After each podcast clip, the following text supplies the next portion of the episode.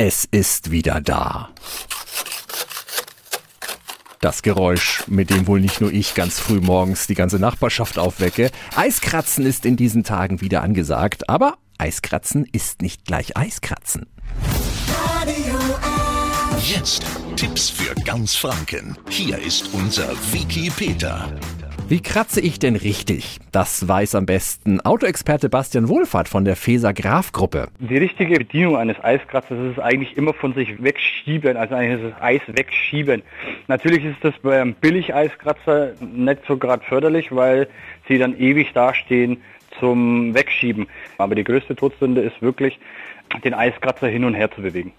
Ein weiterer toller Tipp, eine Wärmflasche aufs Armaturenbrett legen, aber heißes Wasser ansonsten bitte nicht woanders anwenden. Die absolute Todsünde ist, wenn man heißes Wasser auf die vereiste Windschutzscheibe knallt. Dann kann es nämlich Peng machen.